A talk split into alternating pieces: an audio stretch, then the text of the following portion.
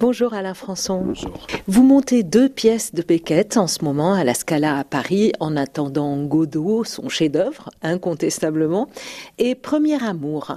Pourquoi Beckett, cet auteur britannique aujourd'hui? C'est un auteur pour moi qui compte euh, énormément, quoi. Pas forcément d'ailleurs le théâtre, mais aussi euh, les nouvelles. Bah, je pense que contrairement à ce qu'on a dit et contrairement à ce qu'on dit tout le temps, c'est pas forcément euh, ni un auteur métaphysique. Euh, par exemple, on nous dit ça souvent sur, Godot à cause de Godot. Non, c'est un auteur, euh, à mon avis, un de ceux qui s'approche le plus de ce qu'on pourrait dire le réel. D'ailleurs, euh, en attendant Godot, justement, ces deux personnages principaux, Vladimir et Estragon, dans un lieu dépouillé, qui attendent l'arrivée de Godot, on ne sait pas qui c'est, sans rien faire d'autre, euh, en réalité, qu'avez-vous voulu dire à travers cette pièce déjà très montée hein? Oui, mais si vous voulez, quand euh, des amis me disaient tu vas monter Godot, je disais non, je monte en attendant. Parce que ça m'intéressait davantage.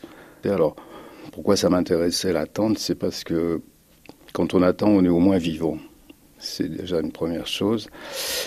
Et puis, euh, je trouvais que dans cette attente, elle n'était pas forcément désespérée et qu'il y avait profondément ce que je trouve que beaucoup de mises en scène ont diminué euh, au profit d'une espèce de spectaculaire, euh, clownesque ou ils ont oublié l'humanité là-dedans. Alors je trouve que L'attente, c'est ce qu'on vit nous tous les jours. Enfin, c'est ce qui. Euh, oui, c'est sûrement une des choses qu'on traverse le plus souvent ou le plus longtemps.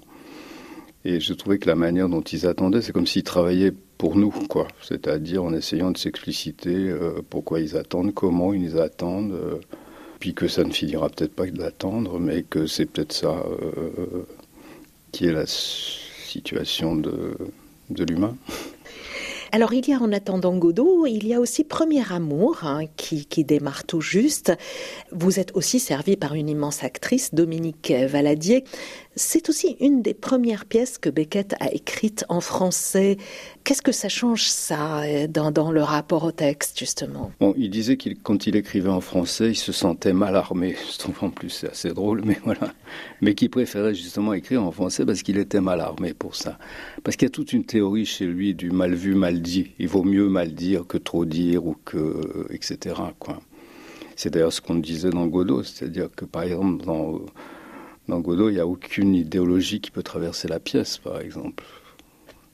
Et le premier amour, c'est euh, le fait que ce soit Dominique qui le fasse, fait apparaître euh, d'abord l'humour, je pense, et puis euh, l'impossibilité de s'incarner euh, en tant que masculin romantique vivant un premier amour. D'ailleurs, ce premier amour pourrait vraiment s'appeler le premier désamour parce que c'est une catastrophe quand même. C'est drôle et c'est dévastateur en même temps.